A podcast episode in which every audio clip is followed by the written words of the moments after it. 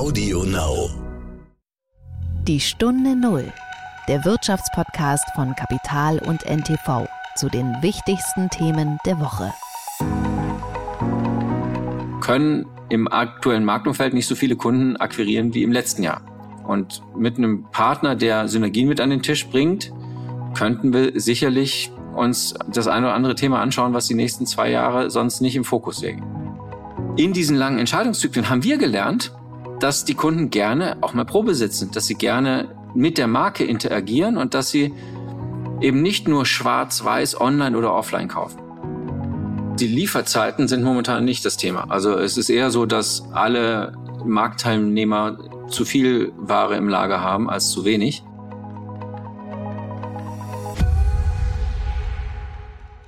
Herzlich willkommen zu einer neuen Folge von Die Stunde Null. Wir sind Horst von Butler. Und Nils Kreimeier. Und Nils, wir stehen tatsächlich in einer neuen Location. Wir haben es einige Male angekündigt. In unserem neuen Büro Es ist noch nicht das äh, brandneue Podcast-Studio. Ich weiß gar nicht, wie man das hier nennt. Es ist äh, noch halbe Baustelle.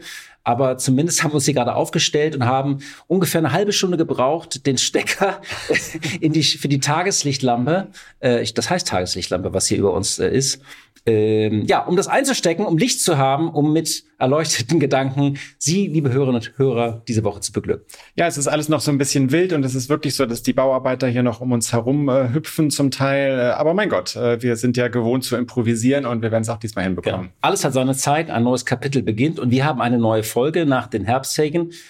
Du hast diese Woche äh, mit jemandem gesprochen, der ein typischer Corona-Gewinnler war. Denn wir wissen ja noch, als wir zu Hause rumsaßen, auf dem Sofa haben uns auch jede Menge neue Sofas bestellt und davon haben die auch profitiert.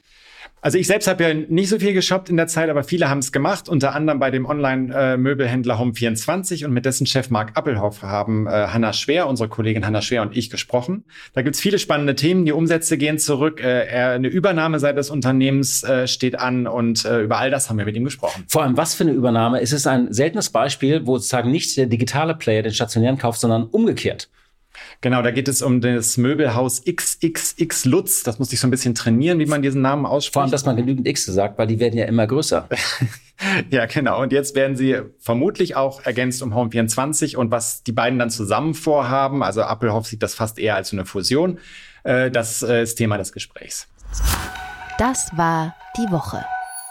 Ja, also es gibt ja immer viele Themen. Wir haben uns äh, in dieser Woche für Twitter entschieden. Äh, das ist so ein bisschen das Lieblingsmedium äh, der Journalisten, der Politiker, der Wissenschaftler weltweit äh, und hat in dieser Woche aber eine ganz besondere Prominenz dadurch gewonnen, dass es eben übernommen wird von Elon Musk, also von dem reichsten Mann der Welt, äh, Chef von Tesla, Chef von SpaceX äh, der dafür eine Summe, unfassbare Summe von 44 Milliarden Dollar ausgeben wird. Und jetzt ist die große Frage, wie kriegt er dieses Geld wieder? Als erstes will er erstmal die Belegschaft halbieren, das hat er zumindest angekündigt.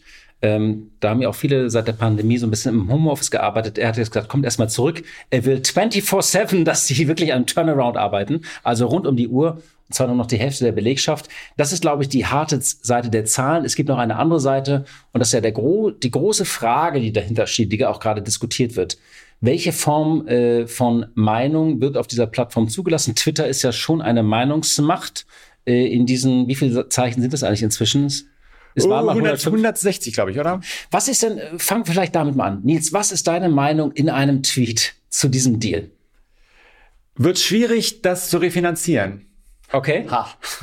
Nein, aber tatsächlich ist es ja, ähm, also äh, es ist ja schon ein markanter Deal. Elon Musk wollte ja noch mal da raus. Äh, das äh, haben dann die Gerichte nicht zugelassen. Er muss da jetzt durch. Die große Frage, die müssen wir tatsächlich noch mal klären. Das eine ist, sind diese harten Zahlen. Man muss wirklich gucken, macht er das Unternehmen gerade kaputt? Ich finde eine Halbierung der Workforce, eine Änderung der Kultur, das ist ja auch ein Misstrauen, sie sollen alle reinkommen. Ähm, er, man weiß ja, wie er bei Tesla die Leute wirklich bis zur Erschöpfung getrieben hat, ob das passt zu Twitter. Dass das Geschäftsmodell dahinter steht, die große Frage, welche Meinung wird künftig zugelassen? Das Ganze personifiziert sich ja an der Person von Donald Trump. Also gibt es eine große Rückkehr von Donald Trump nicht nur ins Weiße Haus, sondern auf diese Plattform. Ja, wie soll man dazu stehen? Ich finde es immer. Ähm, Es ist eine sehr heikle Frage, die auch nur einfach zeigt, wie mächtig Twitter geworden ist, wie viel damit auch nicht nur Politik beschrieben, sondern auch Politik gemacht wird.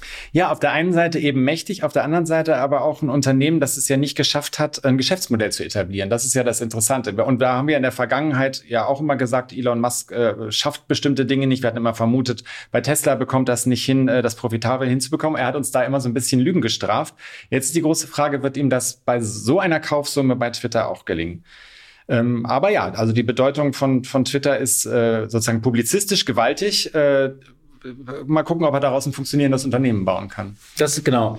Und mit der Meinungsfrage, da kann man auch so ein bisschen philosophisch fragen. Äh, wenn wir jetzt mal ähm, annehmen würden, ähm, Elon Musk wäre eher so ein typischer linksliberaler äh, Silicon Valley Vertreter, der jetzt Twitter kaufen würde wäre dann der Aufschrei ähnlich groß. Also kann man da eine allgemeine Gesetzmäßigkeit daraus machen oder ist es nur diese äh, libertäre Einstellung, die manche auch als rechte Einstellung beschreiben, die äh, Elon Musk nachgesagt wird, dass die Sorge jetzt so groß ist. Also ich finde das immer ein bisschen schwierig, jetzt, ähm, äh, weißt du, also die, diesen Folgeschluss, den man macht, weil wenn man sagt, nein, solch ein Unternehmer darf, ein solcher Unternehmer darf nicht eine solche Macht bekommen, dann muss das ja ganz grundsätzlich gelten. Aber es geht ja eigentlich nur um die angebliche Einstellung von, von Elon Musk. Ich würde zunächst mal sagen, äh, erstmal abwarten, was passiert. Also äh, da hat ein Unternehmer ein Unternehmen übernommen und was er damit macht, ist jetzt erstmal äh, auch seine Sache. Es gab ja, gibt ja auch andere Me Medienunternehmen, die von äh, großen Industriellen übernommen worden sind, wie von Jeff Bezos beispielsweise. Ähm, das alles finde ich jetzt erstmal relativ unproblematisch. Ich, ich, äh, mir geht es so ein bisschen so bei Elon Musk, ich nehme ihm diesen ganzen Libertarismus nicht so ganz ab. Weil immer wenn es darum ging, dass äh, äh, Informationen über sein Unternehmen, über Tesla beispielsweise, beispielsweise veröffentlicht werden. Da hat er dann nicht mehr so viel von Freiheit des Wortes gehalten. Da hat er sehr, ist er auch gegen Kritiker sehr stark vorgegangen.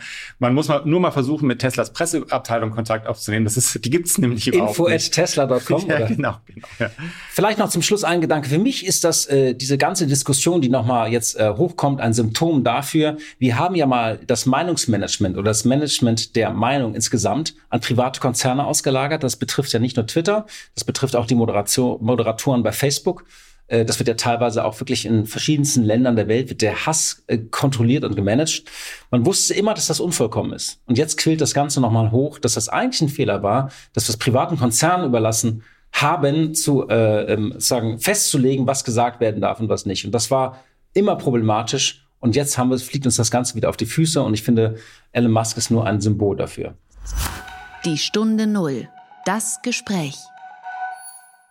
Immer wenn man auf der Autobahn langfährt, sieht man ja auch äh, diese großen Schilder der Möbelhersteller und ganz oft steht dahinter ja ein österreichisches Unternehmen, äh, XXXL wir haben eben gerade darüber gesprochen, äh, die expandieren und jetzt expandieren sie und kaufen eine, eine bekannte Firma und man hätte nicht gedacht, äh, dass Home24 einmal übernommen wird. Ich hätte immer darauf gewettet, dass es irgendwann mal andersrum sein würde. Ja, also noch ganz ist der Kauf auch noch nicht so ganz durch. Das äh, muss alles auch noch dann von den Behörden durchgewunken werden, aber es sieht schon sehr stark danach aus, dass es zu dieser Übernahme kommt.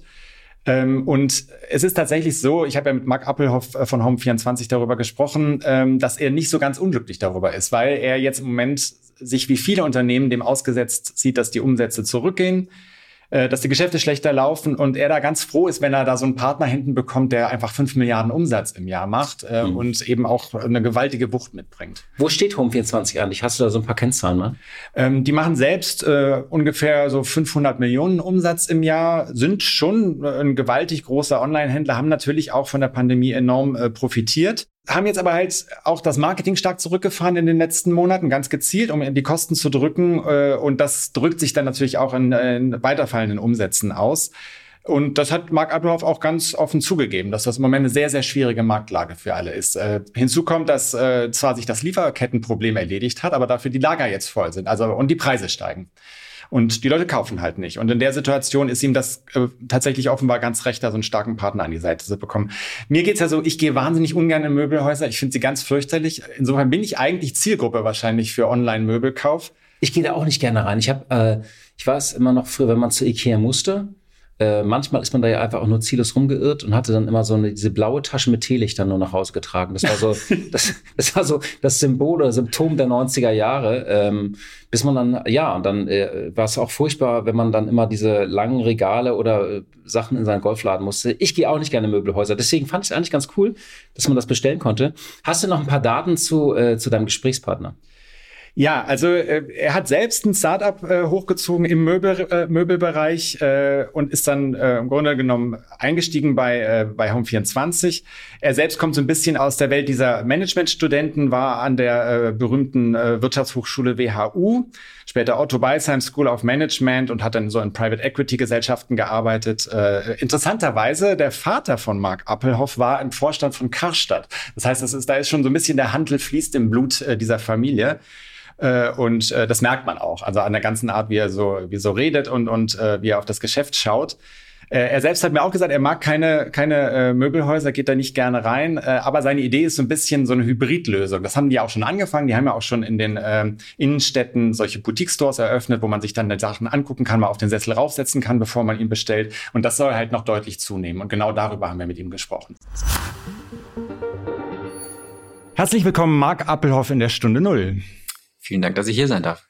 Herr Appelhoff, äh, sind Sie schon mal in einem XXL Lutz Möbelhaus gewesen? Es ist schon etwas her. Ich erinnere mich an die gute Musik im Fahrstuhl und die breite Auswahl. also es hat Ihnen gefallen?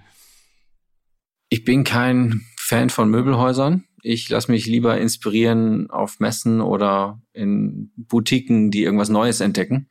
Möbelhäuser zeigen oft dasselbe, deshalb ist es für meine Freizeit nicht das, was ich wähle.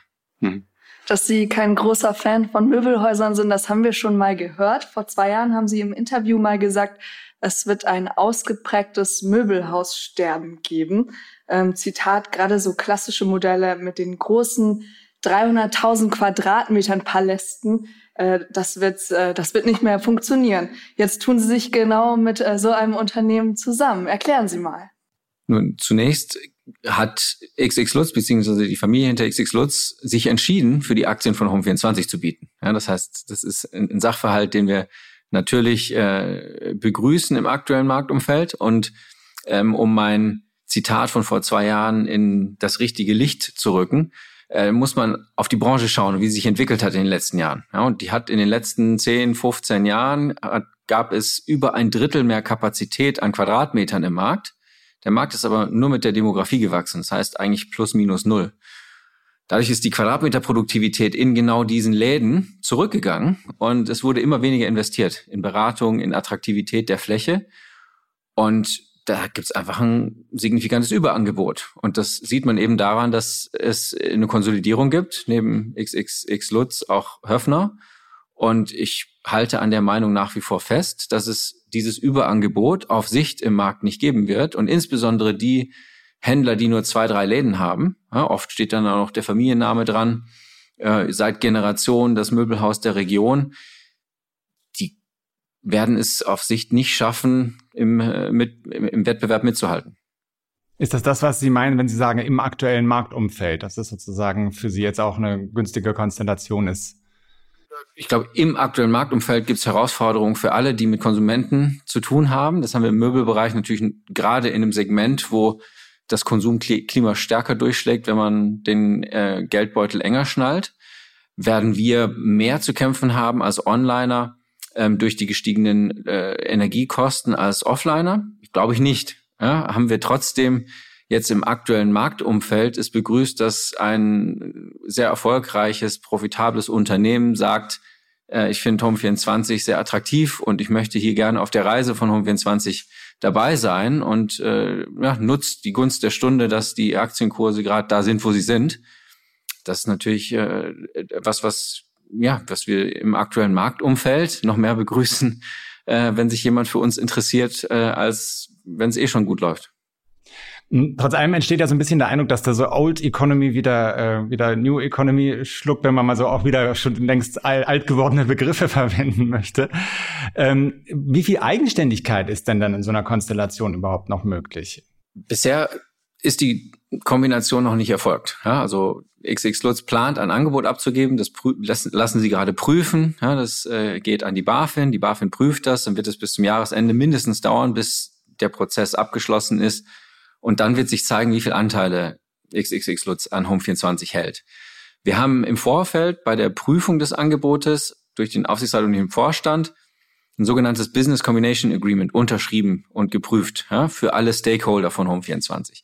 Da ging es um die Arbeitsplätze, da ging es um die Locations, da ging es auch um die Eigenständigkeit des Unternehmens und wie wir unsere Vision weiter verfolgen können. Und da haben wir im Einvernehmnis, also in, in beidseitigem Wunsch, äh, festgehalten, dass wir als eigenständiges Unternehmen weiter das Unternehmen führen wie bisher mit dem unabhängigen Management-Team, auch mit der Vision und Mission, die Home24 hatte und haben wird.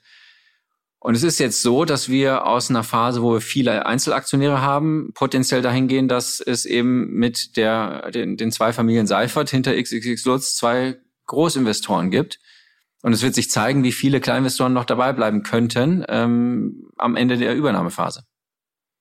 Also es besteht aus Ihrer Sicht nicht die Gefahr, dass Home24 praktisch einfach zu so einer Art ja, Online-Plattform also für, für ein Möbelhaus einfach wird. Also es, wir, wir haben ja in der Vergangenheit ähnliche Fälle gesehen. Also äh, nehmen wir Wunderlist oder so, die dann geschluckt worden sind von einem Großkonzern und am Ende einfach praktisch gar nicht mehr vorhanden waren als Marke. Gibt es das Risiko? Äh, klar. Ist es was, wofür wir als Management-Team zur Verfügung stehen? Nein. Und haben wir das im Prozess klar geäußert und besprochen? Auch ja. Und ich glaube, man muss dann schon differenzieren, was hier aufgebaut wurde im Vergleich zu einer Task-App wie Wunderlist. Ne? Also die waren nie profitabel, die hatten auch keinen Monetaris Monetarisierungspfad. Es war also ein Technologie-Startup, die was erfunden hatten und sie wussten nicht so recht, äh, ja, wie das wo eingeordnet wird. Und dann kam halt ein Microsoft und hat es gekauft.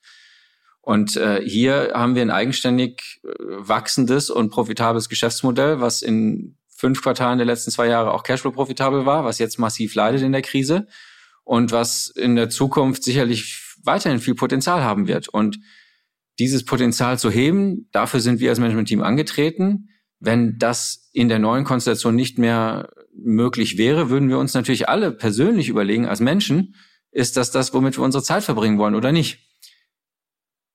Nach den Gesprächen, die wir geführt haben bisher und auch dem Business Combination Agreement, was publik gemacht wurde in Auszügen bereits, ähm, sieht das nach einer Kombination aus, die Spaß machen kann. Und deshalb gehen wir da erstmal sehr offen rein in die Gespräche. Erzählen Sie uns mal ein bisschen mehr über diese Kombination. Wo sind da die Potenziale? Also für Home24, wie könnte das interessant sein, aber auch für XXXL Lutz? Ja, also für Home24 primär kann ich natürlich viel besser sprechen als für einen, einen äh, zukünftigen potenziellen Partner, der immer noch Wettbewerber ist, bis die Transaktion schließt. Ähm, wir haben eine klare Vision. Wir wollen gerne die Online-Destination werden für Home and Living. Online haben wir ein bisschen aufgeweicht, weil wir gesagt haben, es ist uns egal, wo der Kunde uns findet. Er kann uns auch in unseren Showrooms finden oder in unseren Omnichannel-Filialen mit äh, den Accessoires von Butlers. Und wir wollen das über die nächsten Jahre so tun, dass wir damit in unserer eigenen, in unseren eigenen Worten ähm, Happy Homes kreieren. Und da haben wir ein Sternchen dran, das ist NPS positive Promotoren sind, also Kunden, die uns weiterempfehlen. Und jetzt sind wir in der Marktphase, wo wir dieses Jahr, haben wir auch im Q2 publiziert, Marketingdruck rausgenommen haben, weil wir mit der Nachfrage mitatmen. Ne? Wir können im aktuellen Marktumfeld nicht so viele Kunden akquirieren wie im letzten Jahr.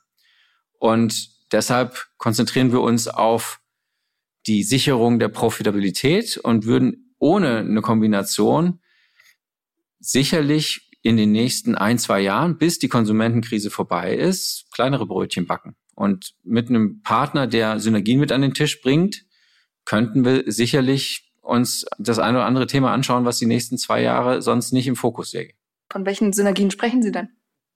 Die XX Lutz Gruppe hat mit den direkten Beteiligungen ja, für über fünf Milliarden Umsatz und wir haben als Home24 in Europa knapp 500 Millionen, wenn man Butlers mit reinrechnet. Und insofern werden sich da mindestens bei manchen Einkaufsthemen, aber auch bei Logistikthemen, ja, Paketpreis bis hin zu äh, Einkauf von äh, Kleinigkeiten sicherlich Einkaufssynergien ergeben. Und alles weitere wird man sehen. Ja, gibt es sicherlich die Möglichkeit, dass wir unsere Home24 Butlers Showrooms auch in XX Lutz Filialen platzieren? Ja, werden wir das tun, nur wenn es für den Konsumenten verständlich ist und am Ende Sinn macht. Das ist noch alles sehr, sehr früh. Und das schauen wir uns dann gemeinsam an, wenn die Transaktion denn erfolgreich sein sollte. Das werden wir, wie gesagt, erst Ende des Jahres sehen. Interessant ist ja auch, dass Sie als Internet-Business sozusagen mittlerweile auch sehr viel präsent sind in den Innenstädten. Sie haben mit der Butlers-Übernahme jetzt mehr als 100 Filialen sozusagen dazu gekauft. Erklären Sie mal, welche, was ist denn der Hintergrund? Das klingt, das hört sich ja jetzt erstmal so ein bisschen an, als würden Sie wieder einen Schritt zurück in die Offline-Welt machen. Weshalb? Wir haben über die letzten zwölf Jahre, wir sind seit 2009 unterwegs, gelernt, dass Möbel online kaufen, suchen, finden anders funktioniert als Fashion. Ja, wenn Sie sich äh, Schuhe kaufen wollen, dann ist es intuitiver eigentlich in den Laden zu gehen, weil man hat die Füße dabei, probiert die da an und kann es aussuchen. Ja, mittlerweile ist auch gelernt, die Schuhe zu Hause zu kaufen, kaufen sich ein paar zur Auswahl, schickt ein paar zurück. Und der Möbelkauf ist insofern anders, als dass ähm, online als Potenzial von zu Hause für zu Hause gekauft werden kann. Das aber auch ähm, im Möbelbereich viel seltener gekauft wird und viel größere Warenkörbe äh, gesucht werden oder am Ende entschieden werden. Und dadurch ist die durchschnittliche Entscheidungszeit vom Erstbesuch auf unserer Website zum Kauf von den Großmöbeln umsatzgewichtet mehrere Monate, zwei, drei Monate. Das heißt teilweise auch neun Monate. Ja, wenn jemand eine eine Wohnung gekauft hat, weiß er meistens ein Jahr vorher, wann die fertig wird und plant die dann schon. Ja, und deshalb gibt's diese langen Entscheidungszyklen und in diesen langen Entscheidungszyklen eben nicht so eine ganz einfache E-Commerce Customer Journeys. Ich klicke auf eine Werbung, ich kaufe und fertig ist die Kiste. Und in diesen langen Entscheidungszyklen haben wir gelernt, dass die Kunden gerne auch mal Probe sitzen, dass sie gerne mit der Marke interagieren und dass sie eben nicht nur schwarz-weiß online oder offline kaufen. Wir haben dann während der Covid-Krise 2020, 2021 signifikant gestiegene Online-Suchvolumina gesehen. Natürlich insbesondere zu den Zeiten, wo die Läden geschlossen waren. Wir haben danach auch gesehen, dass die Online-Penetrationsraten weiter wachsen, aber auf einem niedrigeren Niveau ähm, auf der Langfristkurve ja, äh, sich weiter steigern. Und wir haben dann überlegt, wie kommen wir denn nach Abwesenheit dieses Extrabooms an die Kunden, die noch nicht online sind? 85 Prozent der Kunden in Deutschland kaufen ihre Möbel offline. Und in den Butlers-Filialen sind 40 Millionen Besucher im Jahr, die sich mit dem Zuhause beschäftigen, die dort in den Innenstädten immer mal wieder vorbeischauen, was Neues entdecken. Und dort gehen wir jetzt hin und sagen, das sind eben 40 Millionen Besucher, die primär dieser Zielgruppe noch nicht Online-Käufer zugeordnet werden können. Und da gehen wir jetzt rein und sagen, wie machen wir die denn zu potenziellen Kunden von dem Gesamtangebot von Home24 und Butlers. Über einen gemeinsamen Kundenclub, über gemeinsame Angebote, die dort erstellt werden, aber mit dem gemeinsamen Ziel, dass wir die Passion haben, abwechslungsreichere und schönere Zuhause äh, zu kreieren für unsere Kunden und nicht so äh, die Auswahl, die's, die, die weniger inspirierend dann in den, in den großen Möbelhäusern vor den, vor den Orten äh, oder in den, in den äh, Industrie Gebieten vor den Großstädten herrscht. Ja. Ich, ich musste äh, gerade daran denken, ich habe vor dem Podcast mit mehreren Leuten gesprochen, äh, wie gern sie eigentlich in Möbelhäuser gehen und habe festgestellt, dass das für die allermeisten äh, der Horror schlechthin hin ist. So gleich nach Elternabend eigentlich so dass das äh, schlimmste Erlebnis, was man so hat. Und da ist ja die Frage, warum ist das eigentlich so? Und äh, ist vielleicht äh, ein Modell denkbar, sie, sie haben ja schon Showrooms, darüber haben wir auch schon gesprochen, ist ein Modell denkbar, dass man mal ein Möbelhaus kreiert, in dem man sich vielleicht halbwegs wohl fühlt und wo man dann am Ende sagt, okay, das hätte ich gerne, das wird mir dann nach Hause geschickt. Also so sozusagen ihr Showroom dann auch weiter gedacht, also größer gedacht. Und genau das ist die Überlegung zwischen den Home24 Butlers äh, Boutiquen, die wir jetzt gerade kombinieren. Es gibt die ersten drei Testläden in Berlin gegenüber des KDW, äh, in Göttingen und in Freiburg. Und wir experimentieren da ganz viel. Wir wollen in die Innenstädte, wir wollen dort Accessoires und Inspirationen zum Mitnehmen bieten und die Frequenz ausnutzen und uns damit auch eine Frequenz Lage leisten können. Und gleichzeitig wollen wir Möbel präsentieren und aber auch die große Auswahl der Website an Screens oder in Beratungsgesprächen. Und ja, die Möbel kriegt man dann nach Hause geliefert. Und das ist aus meiner Sicht äh, sicherlich ein sehr zukunftsfähiges Konzept.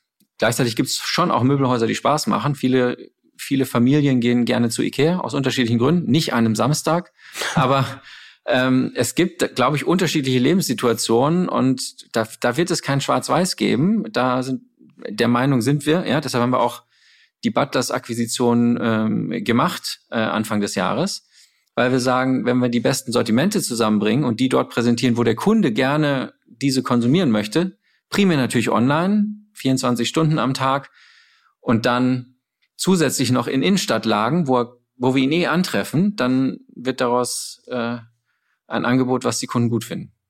Hm, dahinter steht ja irgendwie auch so ein bisschen die Frage, ob es vielleicht so eine allgemeine Sättigung des Online-Prinzips gibt. Also dass es einfach einen Punkt gibt, an dem das äh, äh dieser ursprüngliche äh, Vorstellung, es wird irgendwann 100 Prozent alles online sein, einfach sich als falsch erweist. Und man sagt, es gibt einfach immer einen signifikanten Prozentsatz der Bevölkerung, der will die Sachen einmal angefasst haben, äh, bevor er oder sie kaufen geht. Ist das denkbar? Ich glaube, es hängt sehr stark von der von den Produkten ab. Und die Kunden haben immer Vertrauen, online oder eben auch auf Distanz zu kaufen, wenn sie die Marke kennen, wenn sie die Produkte kennen und wenn sie wissen, was sie geliefert bekommen. Und also ich trage immer äh, Sneakers von einstickigen Sneakermarken und ich weiß genau, welche Größe ich da habe. Ich habe überhaupt kein, keine Sorge, äh, Adidas zu vertrauen, dass meine nächsten Sneaker nicht gut sind und mir in 43 nicht passen. Habe ich überhaupt kein Problem damit, die online zu kaufen. Und durch eine geringere Kauffrequenz und die Abwesenheit von Möbelmarken im Jedermannmarkt, ja, im Massenmarkt, ist da eben eine größere Hürde und diese Hürde wird vor allem auch durch, eine, durch ein Offline-Erlebnis, durch ein Anfassen oder ein Beratungsgespräch genommen. Ist es rational? Ist es menschlich? Ja? Also wir, wir liefern kostenlos zu Ihnen nach Hause in die Wohnung im vierten Stock, dann können Sie es da in Ihrer Wohnung sehen. Wenn es nicht gefällt, rufen Sie an, wir holen es wieder ab, kostenlos. Das heißt, besser als das Sofa da mal reinstellen, zu Hause gucken, ob es toll aussieht oder nicht und zur Not wieder zurückschicken, geht's ja nicht. Besser kann das Offline-Erlebnis gar nicht sein, weil man kann seine Wohnung nicht mitnehmen in ein Möbelhaus oder ein Möbelladen. Ja, und trotzdem äh, gibt's das Bedürfnis der Haptik, ja, deshalb verschicken wir auch Stoffmuster und deshalb wird's auch, glaube ich, kein Schwarz oder Weiß geben, sondern es wird eben für jeden Kunden das Bedürfnis geben, was der Kunde gerne gedeckt sehen möchte. Und deshalb sind wir da auch nicht schwarz-weiß unterwegs und sagen, wir machen nur online oder wir machen nur, nur offline. Wir, wir gehen dahin, wo der Kunde abgeholt werden möchte. Blicken wir mal zusammen auf den Markt. Das haben Sie jetzt ja schon häufiger angesprochen, die, das angespannte Konsumklima. Ähm, ich glaube, wenn man auf die aktuellen Zahlen guckt, äh, minus 15 Prozent äh, Umsatz Vergleich zum Vorher, zumindest wenn man auf die ganze Branche guckt, nicht nur Home 24.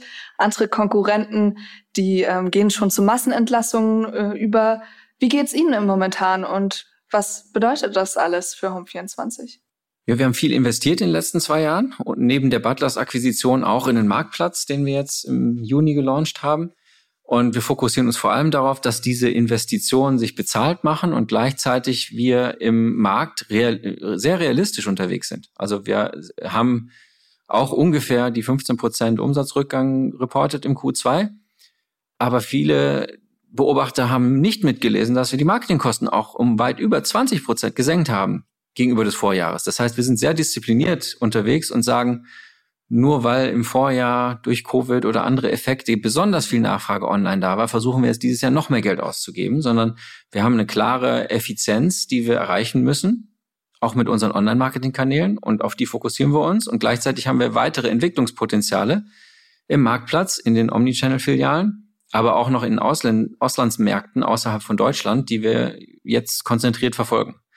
Und ist es aktuell ein entspanntes Marktumfeld mit dem Konsumklima und der allgemeinen Stimmung und der Makrostimmung im Ukraine-Kontext und im Inflationskontext? Absolut nicht. Also wir sind schon sehr fokussiert unterwegs und äh, achten darauf, dass wir vor allem unsere Teams an den Themen arbeiten lassen, die wir selber beeinflussen können, weil viele Dinge können wir eben einfach nicht beeinflussen.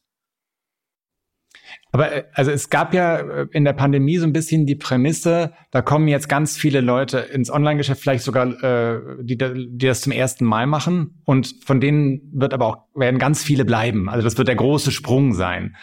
Ist er das gewesen?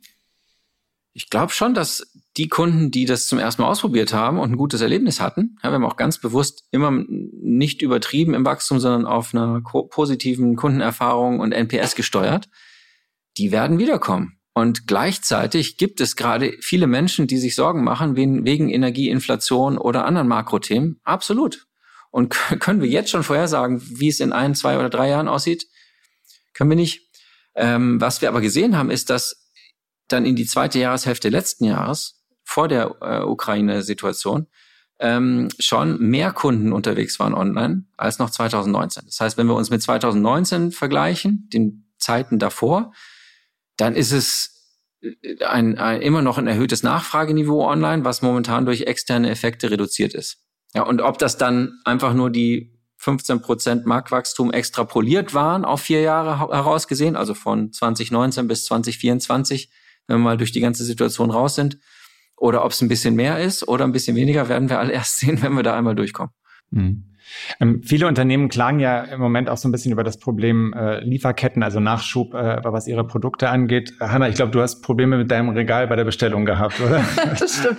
Ich habe mal vor ungefähr einem Jahr auf ganz vielen verschiedenen Online-Shops versucht, ein neues Sideboard zu bestellen und war dann ziemlich enttäuscht und habe gesehen, oh wow, okay, da muss ich drei bis sechs Monate, manchmal sogar noch länger warten. Das war ungefähr letzten Sommer. Wie sieht's denn eigentlich jetzt aus? Die Lage hat sich weitestgehend wieder entspannt. Es gibt natürlich äh, Lieferregionen, die gerade beeinträchtigt sind. Wir haben auch Lieferanten in der Ukraine. Und äh, es gibt immer noch vereinzelt Lieferkettenthemen mit Vormaterialien. Also wenn mal Schrauben oder ja, Einzelteile nicht angekommen sind, aber gerade durch die Nachfragesituation sind eher die Fabriken gerade leer.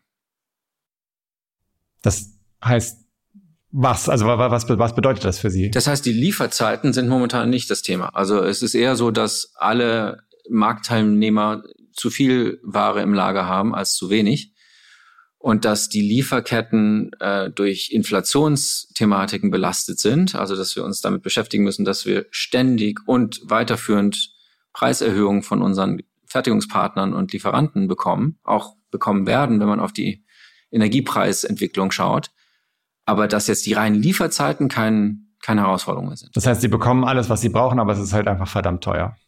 Es ist teurer geworden, absolut. Und wenn wir darauf schauen, was wir auch noch auf Lager liegen haben, dann ja, ist es, ist das die Herausforderung, dass wir jetzt da das Maß halten, weil keiner weiß, wie jetzt die Nachfrage in Q1 aussehen wird. Ja, also das ist ja momentan eine der schwierigsten Marktphasen seit langem. Und in der Covid-Zeit war eher so, ja, Hauptsache man kriegt die Ware ran und jetzt ist man sehr vorsichtig oder wir sind sehr vorsichtig und schauen sehr realistisch auf das aktuelle Marktumfeld und wollen da auch nicht zu optimistisch reinsteuern. Man hat ja so ein bisschen das Gefühl, dass das so eine Rezession wird, wie wir sie eigentlich noch gar nicht kannten. Also eine ganz seltsame Variante davon. Bis jetzt auf dem Arbeitsmarkt passiert kaum was. Das heißt, irgendwie bleibt ja Kaufkraft wahrscheinlich erhalten. Auf der anderen Seite ist die Inflation, die die Kaufkraft wieder wegfrisst. Es ist schwer, sich auf sowas vorzubereiten wahrscheinlich.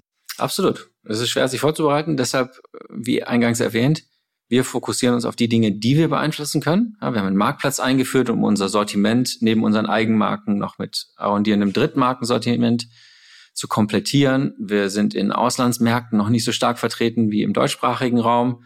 Wir haben 100 Filialen, die können wir jetzt alle co-branden. Da können wir schauen, wie wir auch Möbel in diese Kundengruppen hineinbringen. Also es gibt ganz viele Dinge, die können wir beeinflussen.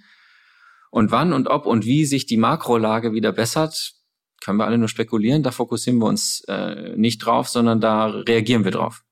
In der Vorbereitung auf diesen Podcast habe ich gelesen, dass Ihr Vater ähm, früher mal im Vorstand von äh, Kaufhof war. Und äh, das ist ja auch ein Unternehmen, das gerade so ein bisschen in der Krise ist. Holen Sie sich manchmal Tipps von ihm, wie man durch schwierige Zeiten steuert? Ah, ich mache jetzt seit zwölf Jahren Möbel online, da hatten wir auch schon andere schwierige Zeiten. Äh, mein Vater war in der Tat äh, fast seine komplette Karriere bei Karstadt, ähm, von 18, von, als 18-Jähriger dort gestartet und hat da 40 Jahre gemacht und ist da aber schon Anfang der 2000er raus. Das heißt, die ganz schwierigen Zeiten hat er Gott sei Dank äh, nicht miterleben müssen. Und natürlich hole ich mir Rat, aber den hole ich mir auch bei meinen anderen Wegbegleitern in, äh, im, im Berliner Unternehmerbereich. Äh, da tauschen wir uns aktuell sehr eng aus, weil die Herausforderungen, die Sie zu Recht ja gerade schildern, die haben wir ja nicht alleine, sondern die haben momentan alle. Und was ist der beste Rat, den Sie dieses Jahr bekommen haben? Der beste Rat ist, wahrscheinlich äh, das, was ich hier ein paar Mal wiederholt habe, als Mantra, fokussier dich auf die Dinge, die du beeinflussen kannst, weil der Rest ist eh gegeben. Ja, weil können hoffen, dass die Konsumentennachfrage sich stabilisiert, schneller wieder besser wird. Aber was wir selber beeinflussen können, da, das haben wir selber in der Hand. Eine Marktnachfrage kann man nicht einfach drehen. Kurze Nachfrage da. Ihre Konkurrenten haben schon Mitarbeiter entlassen müssen. Made.com, Wayfair. Können Sie das ausschließen? Wir waren sehr früh dran mit unseren Maßnahmen. Wir haben schon Ende Q1 äh, Kosten vorsichtiger gesteuert als vorher. Äh, dadurch konnten wir große Entlassungen vermeiden. Wir haben im Juni dennoch uns von 32 Kolleginnen und Kollegen hier trennen müssen. Das viel, viel weniger als andere äh, Mitbewerber. Und Kann man das in Beziehung setzen zur, zur Gesamtzahl der Mitarbeiterinnen und Mitarbeiter? Ja, wir haben publiziert, dass wir so in, in Summe über die Gruppe hinweg knapp 3000 haben. Insofern ist es jetzt äh, ja, eine verhältnismäßig geringe Zahl, weil wir vorausschauend geplant haben. Und wir haben jetzt im Business Combination Agreement auch festgehalten, dass aufgrund der potenziellen Übernahme oder eines potenziellen Delistings nicht zu betriebsbedingten Kündigungen kommen darf. Aus wirtschaftlichen Gründen natürlich schon, aber im aktuellen Marktumfeld fühlen wir uns gut aufgestellt mit der Mannschaft. Wir kommen zum Schluss des Gesprächs. Ich wollte am Ende noch äh, ganz kurz nochmal auf dieses Thema Möbelhäuser zurückkommen, weil wir damit ja auch eingestiegen sind. Was ist denn das, was Sie an Möbelhäusern am meisten nervt? Also was ist das, was, was Sie wirklich stört? Ich glaube tatsächlich die Ressourcenbindung. Ja, da wird äh, sehr viel Fläche versiegelt und da muss man auch noch rausfahren. Dann werden die beheizt, beleuchtet für eine Ausstellung, die sehr wenig Inspiration bietet und sehr wenig Abwechslung bietet. Ja, die ist ja auch Jahr ein Jahr aus sehr ähnlich, außer dass sich ein bisschen die saisonale Deko dort ändert. Und ich glaube einfach, da gibt's im Jahr 2022 innovativere Konzepte und wenn wir da dann in Zukunft ein bisschen beitragen können, dass die innovativeren Konzepte noch breitere Kundschaft finden, dann freuen wir uns darauf. Und das Heizen und Beleuchten kostet jetzt auch noch mehr Geld als früher. Okay, ganz vielen Dank, Marc Appelhoff, für dieses Gespräch. Dankeschön. Danke Ihnen. Blick in die Märkte. So, jetzt nehmen wir wieder Verbindung auf mit dem Börsenstudio von NTV, wo meine Kollegin Katja Dofel uns ja in den vergangenen Wochen und Monaten immer das Geschehen an den Märkten erklärt hat. Äh, das wollen wir auch in dieser Woche wieder so halten. Hallo, liebe Katja. Hallo, lieber Nils. Die amerikanische Notenbank Fed hat mit ihrem jüngsten Zinsentscheid ja widersprüchliche Signale ausgesendet. Einerseits gehen die Zinsen noch einmal deutlich hoch, andererseits hieß es, dass das Tempo der nächsten Schritte wohl bald ein bisschen abnehmen könnte. Wie reagieren denn die Märkte darauf? Ja, es bleibt spannend rund um die amerikanische Notenbank und letztlich natürlich auch um die Europäische Zentralbank. Es gab diese Woche nochmal einen großen Schritt von 75 Basispunkten. Das war eingepreist. Die Märkte haben das ja auch ziemlich locker weggesteckt. Und nun ist eben die Frage, wie geht's weiter? Auf der einen Seite hieß es ja seitens der Notenbank immer, es sei zu früh, eine Pause einzulegen. Und damit schien irgendwie klar, im Dezember wird es nochmal einen Zinsschritt von 75 Basispunkten geben. Aber viele Analysten sind sich eben doch nicht so sicher, ob das so kommt, ob es nicht inzwischen tatsächlich soweit ist, dass der Zinszyklus seinen Höhepunkt fast erreicht hat und dass es im Dezember vielleicht nur noch einen kleinen Zinsschritt geben wird.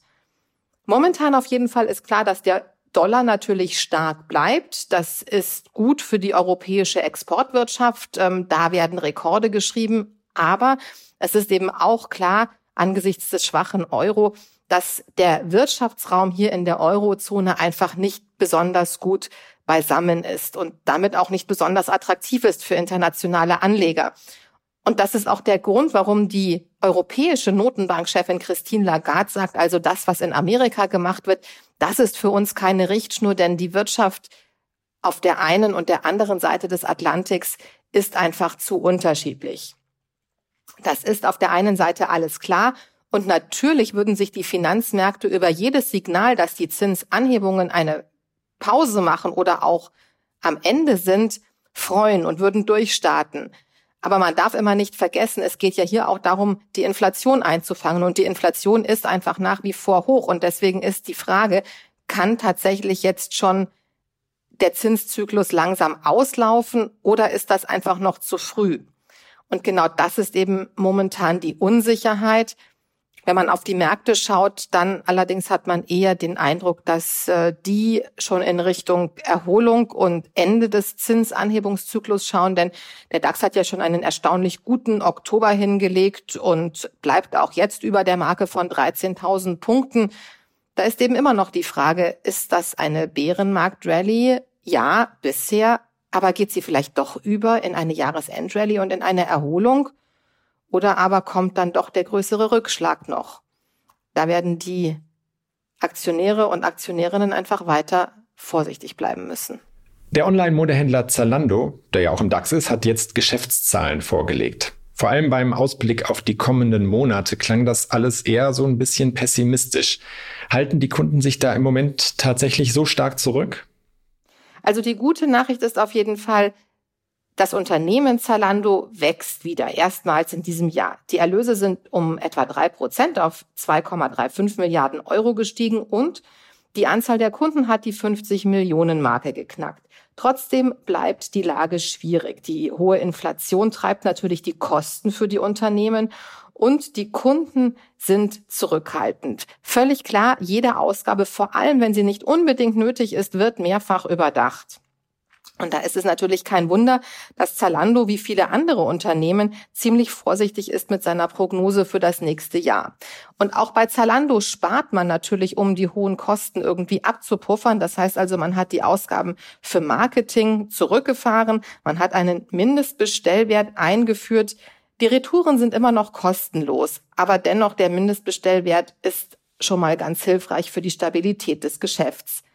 Und das hat auch direkt Früchte getragen, diese Maßnahmen. Die haben nämlich den Ertrag vor Zinsen und Steuern immerhin um 38 Prozent zulegen lassen auf 13,5 Millionen Euro.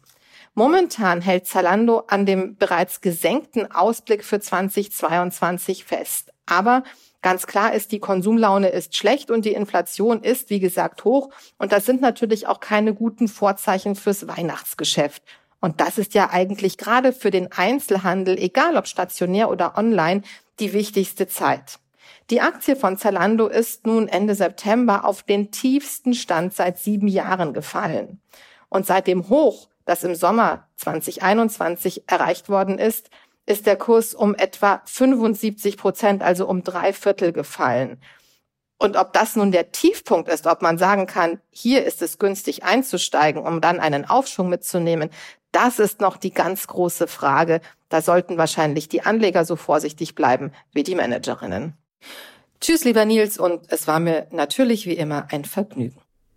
So, jetzt kommen wir noch zu einer kleinen Änderung. Dies war heute das letzte Mal, dass wir hier am Ende unser kleines Börsengespräch geführt haben. Einfach deswegen, weil sich so ein Podcast ja auch hin und wieder mal ein bisschen verändern muss. Natürlich können Sie, liebe Hörerinnen und Hörer, Katja Dofel weiter als Börsenkorrespondentin bei NTV erleben. Dir, liebe Katja, ganz herzlichen Dank wirklich für die Zusammenarbeit und die vielen extrem spannenden Einblicke ins Geschehen an den Märkten in den vergangenen Monaten. Ich kann mir gut vorstellen, wir werden dich sicherlich schon sehr bald sehr vermissen. Alles Gute. Tschüss. Ja, von meiner Seite auch nochmal ganz lieben Dank äh, an Katja, äh, dass du ja zweieinhalb Jahre diesen Podcast durch so viele Folgen Freitag für Freitag begleitet hast. Ähm, und ähm, ja, wir machen jetzt weiter ohne Börse, haben dafür mehr Platz für andere Formate. Liebe Hörerinnen, liebe Hörer, das war's für heute. Danke für Ihre Zeit, für Ihre Treue und wir hören uns hoffentlich am kommenden Freitag wieder. Tschüss.